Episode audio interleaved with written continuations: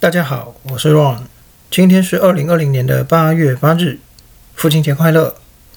今天的节目要跟大家分享的是八月一日到七日之间的政治新闻。一开始是国内的部分，这个星期大家如果有关注国内政治新闻的话，我想多少都有注意到，我们的检调单位大规模搜索立法院，而且有六名立委被带走调查，最后以受贿相关罪嫌申请羁押的新闻。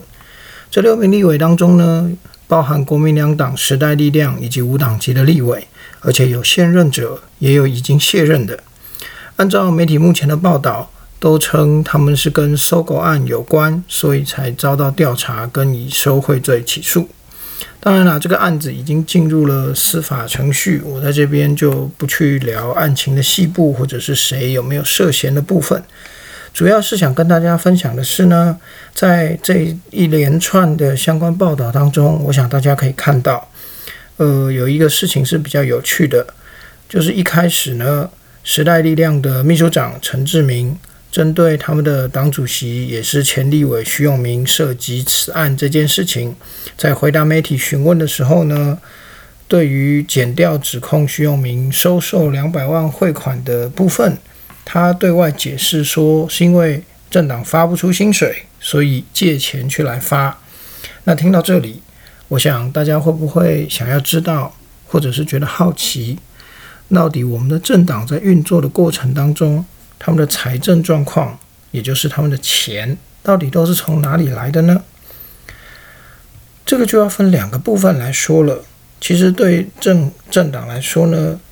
一个最主要的部分，他们的款项是来自于我们国家政府的补助，没有错。根据我们现行政党法的规定，每一个政党呢，根据前一次立法委员选举所获得政党票的得票比例，每年是可以获得固定额度补助款的。它的计算的方式是这样的：每获得一票，就可以得到新台币五十块的补助款。也就是说，我们每个人你在立委选举的时候投下的那张政党票，就是那张长长一张，上面只有政党名称，让你去勾选你要投哪个政党，这样那张票，对于这些政党来说，一张就价值五十块新台币哦。而领取这个补助款的门槛是至少必须获得百分之三的政党票支持。以今年年初刚选完的那次选举来说，民主进步党、中国国民党、台湾民众党、时代力量跟台湾激进，还有亲民党都有获得百分之三以上的选票支持，也就代表他们都可以分得补助款。但是像绿党只有二点四百分比的。支持新党额只有一趴多，这种甚至是比这些更低获得票数的政党，其实就谢谢再联络啦。他们就至少在这一个四年的借期当中，是得不到任何国家政府的补助款的。而实际上面的金额的部分呢，像民进党跟国民党，因为他们所得的实际票数在政党票的部分都有四百多万票，以一票五十块来计的话，他们在二零二零到二零二四这一届的任期当中，每年都可以得到用国家税金发出的两亿多元的补助款。而台湾民众党获得了一百五十万多票，换算下来可以每年得到七千九百四十四万多。时代力量获得了一万多票，换算下来，每年的补助款是五千四百九十多万。亲民党跟台湾激进得票都在四五十万左右，换算下来，每年补助款大概是两千多万。其实这样的补助款呢，对于很多比较规模小的政党来说，是很重要的来源。另外呢，除了政党票之外，像是正副总统的选举，或者是区域立委这种我们选人的选举，其实他的选票也是可以换成补助款的。计算的方式呢，是一票可以获得三十块新台币，领取门槛呢是当选得票人的三分之当选人得票的三分之一。也就是说，就算你没有当选总统或者是立委，但是你的得票有达到当选那个人的三分之一。也就是说，如果他得了十票当选，而你至少有拿到四票，那你还是可以去领到补助款的哦。那其中有一个比较不一样的地方是，这些选人的选举所发出去的补助款只能够领一次，跟前面政党票每年可以领是不一样的。而且依照法规的规定，正副总统的选举呢，他的补助款是由他的提名政党来支领，而立委就是由候选人自己来支领了。当然，每个政党呢，对他提名的立委候选人可能会有一些关于希望他们缴回补助款回馈政党的规定，那这个就是每个政党内部规定的差异了。基本上呢，对于国家来说，补助款在立委的部分是发给候选人的。那当然啦，除了公发的补助款之外，收取政治现金对政党来说也是另外一个财源的来源。那这边呢，根据我们现在政治现金法规定的部分，其实相当严格啦，因为法规规定只有政党、政治团体跟你参选人能够收受政治现金，而且你是必须成立专门的户头来提供别人。就是汇款或者是提供政治现金，而且是必须要跟监察院做实质申报的，并不是你想怎么收就怎么收的。而且以选举来说，是只有在选举固定一段时间之前才会开放，你可以设立政治现金专户来提提供你的支持者提供你政治现金的。像总统来说呢，是前一任的任期一年前。也就是假设任期到明年，那就是今年开始，也就是其实就是竞选期开始啦，你才可以开始用这个政治现金的专户来收取政治现金。那在提供政治现金的人资格上面也有很多详尽的规定哦。除了呢一万元以上的捐款额是必须具名捐赠，不能够匿名以外，包含你正在公营机构任职。或者是你的单位有承包政府标案，宗教团体没有选举权资格的人，或者是非本国籍人，这样的名义都是不能够拿来捐赠政治现金的。而对同一个政党在同一年之内，政治现金的额度也是有限制的哦。个人名义，你对同一个政党同一年最高只能够捐赠三十万。人民团体的话，对同一个政党同一年是两百万，盈利事业则是三百万。那在这种情况之下呢，其实实际的政治操作上，通常都是规模比较大的政党。以台湾来说，大概就是国民两党获得的政治现金额度会比较多。对小党来说，因为他所获得立委席次比较少，政治影响力比较低，他要真正能够获得大量。政治现金的可能性相对是比较低的哦。那么听到这里，不知道大家对我们现在政党来源的规定有什么想法呢？大家可以想想看，现在这样的规定对于政党运作来说，到底有什么好处，有什么坏处？对于一个选举人或者你是一个纳税人来说，到底如果对政党的财政是这样运作的，你有什么想法呢？还要提醒大家，下一次投票的时候，不要忘了，你手上的票可不是只有民主价值，它可是真的有现金价值的哦。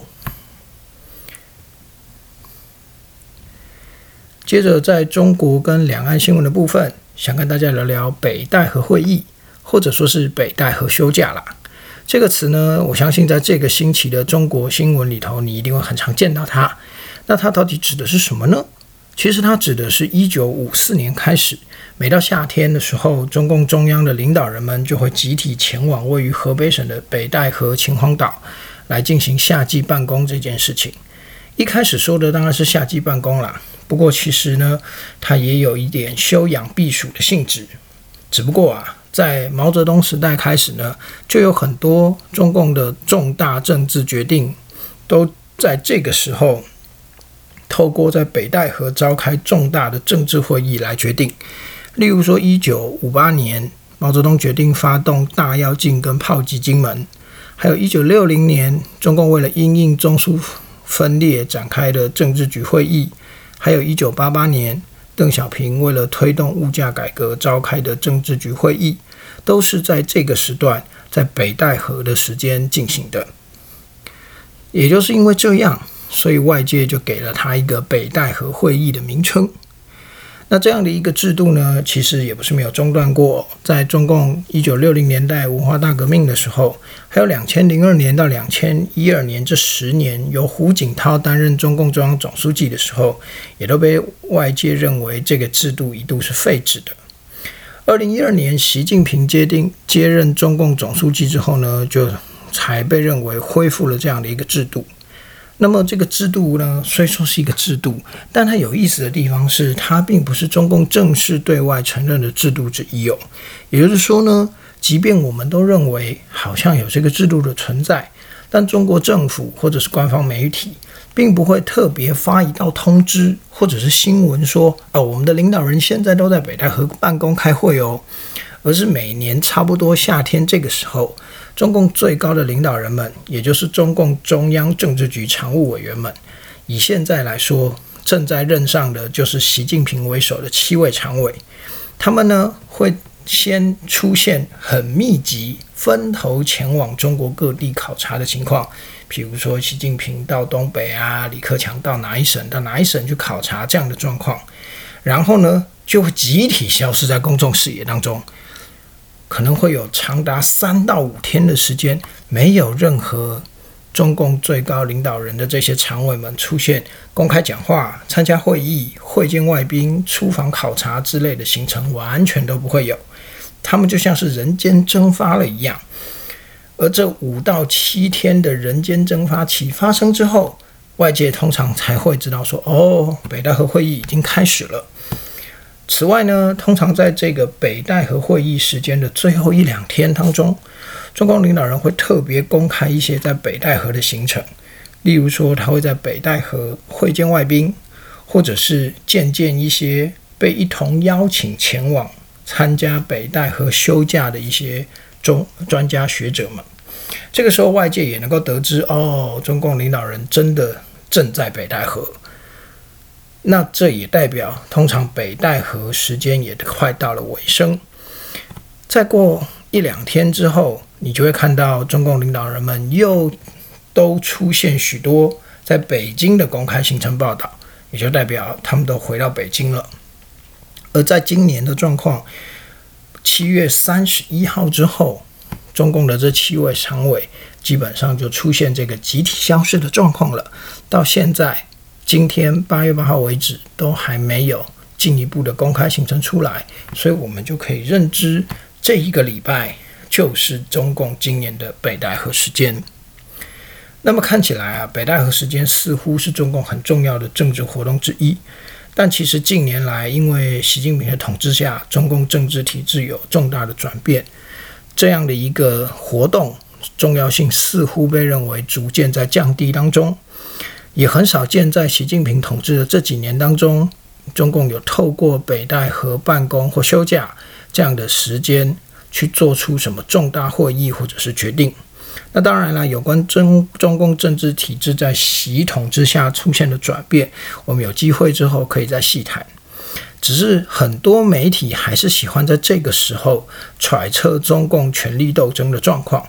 尤其是每年像。每年出现北戴河时间的时候，你大概都会看到一些媒体固定去写出啊，习近平在北戴河遭到其他政治党内政治势力逼宫这样的说法。但我只能说啊，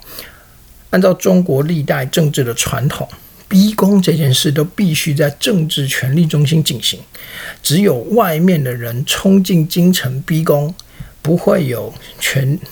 很少出现皇帝深陷权力斗争当中，还自己跑出京城创造机会让人逼宫的。所以我必须说，如果习还是循例前往北戴河进行所谓的夏季办公，或者说休假，想必呢也不会在这个时间被斗倒，因为他既然敢去，势必就做好了相关的准备。不过呢，因为这个活动的资讯并不是向外公开的。实际上，这段时间是不是真的发生什么权力的变化，或者是习近平是不是透过这段时间做出什么重大的决定，我们都没有办法马上得知。我们还是必须观察他们回京之后的讲话、行程、活动，甚至是一些政策决定，才能够去了解那段时间，现在这段时间呢，北戴河时间到底是不是产生了什么重大的改变？而在国际新闻的部分呢，想跟大家聊的新闻是美国总统川普三月呢，呃，三号，对不起，三号宣布 TikTok，也就是抖音啊，如果没有在九月十五号之前完成出售给美国企业这件事，它就要在美国被禁掉了。然而随后呢，美国国务卿 Pompeo 在五号也宣布要加强禁网 Clean Network 这个行动。当然啦，这整件事情其实是美中贸易战，甚至是后来演变成科技战跟金融战的美中全面对峙下的其中一个事件。那有关于整个美中对峙甚至贸易战的整体观察，我们一样之后有机会再来细说。今天主要还是跟大家聊美国这个禁网行动到底是什么意义。按照川普政府的说法。他这个行动的主旨啊，是要保护美国公民的隐私，以及美国公司的敏感讯息不要受到中共的恶意行为者的攻击入侵。它的实际上做法是什么呢？是美国要逐步在五大层面，这五大层面是哪五大？电讯营运商、应用商店、应用程序、云端系统跟实体电缆，要去除中国因素，要与中国脱钩。简单的说呢，就是包括。呃，中国移动这些电讯商，中国的电讯商以后不能跟美国电讯商合作。中国发展的应用城市不能在美国的应用城市商店上架。不接受中国制的手机在出厂的时候预先安装中国产的应用城市，并且在美国贩卖。防止美国公民跟公司的敏感讯息、知识产权这些资料储存在中国提供的云端系统。甚至要加强防护美国的国际海底电缆，不要受到中国的入侵破坏，或者是情情报收集。而且呢，美国这项主张并不是自己做而已，他还要拉着他的盟邦们一起来做。美国国务院就说，他们其实已经召集了三十几个国家要一同参与这个禁网行动。那针对这个议题呢，我想跟跟大家聊聊两个部分啦。呃，首先第一个部分当然是说，在实际上落实的部分，其实我们想当然尔可以发现哦，川普这个计划要完全落实是有难度的。首先呢，除了想要全面清除中国因素这件事情，必须耗费庞大的资源跟时间，而美国总统大选已经迫在眼前了，距离十一月选举就到三个月就。已经不到三个月左右的时间了，所以就算川普再怎么努力，想要清除中国因素，也很难在短短的三个月之前，就是美国选举之前完全达成。而且川普的民调最近又处于落后的状况，所以我相信，无论是美国内部、中国，甚至是所谓那些被美国拉来助阵的三十几个国家，恐怕多半现在都抱着观望的态度。想看看在有限的时间里头，川普所谓的禁王到底能够进到什么地步？当然，也还有选情的发展，包括川普能不能够在民意调查上面翻身，大概都会考虑这样的状况发展之后，这些人呃这些国家才会来做进一步的反应。当然啦，对川普来说，这个计划呢，自然也有表达反。表达他强烈反对中国的立场，希望能够借此来挽救他选情这样的打算。所以呢，他恐怕也会自己看着这样宣誓之后对他的选情有多少刺激效果，来决定他接下来剩下的时间里头要具体落实多少靖王的手段。但因为这样哦，这个靖王手行动呢？虽然在具体上要完全短时间内落实有难度，但是它也仍然具有相当的政治象征意义。尤其是国务卿蓬佩奥在声明当中直接点名中国共产党等恶意行为者。虽然呢，他配合要拉抬川普选情这样的意图十分明确哦，但是确实也是很少见直接点名批评中国的言论。对美中关系来说，确实造成政治意义上面的震撼。川普虽然认为这样有助于拉抬选情。可是他有这样的认知呢，多少也显示美国内部对于中国的看法其实已经有所转变，或者反中的情绪有所高涨了。因此，美中关系可能会发生回不去的转变。也就是说，即便十一月的大选结果是民主党的拜登获胜，川普无法连任，但是民主党政府呢执政之后。就算他不跟川普一样这么激烈的反中，但是恐怕也不可能再回到前一任民主政府，也就是欧民主民主党政府，也就是奥巴马那个时代对中国如此相对友善的态度了。这个结构性的转变，在川普这一任做完之后，恐怕是难以扭转的。即便最后川普无法连任。恐怕还是会是这个情形持续发展下去，所以美中的全面对峙状况非常值得我们持续关注下去。以上就是今天的节目了，再次谢谢您的收听，希望下次同一时间我们再会，谢谢你，拜拜。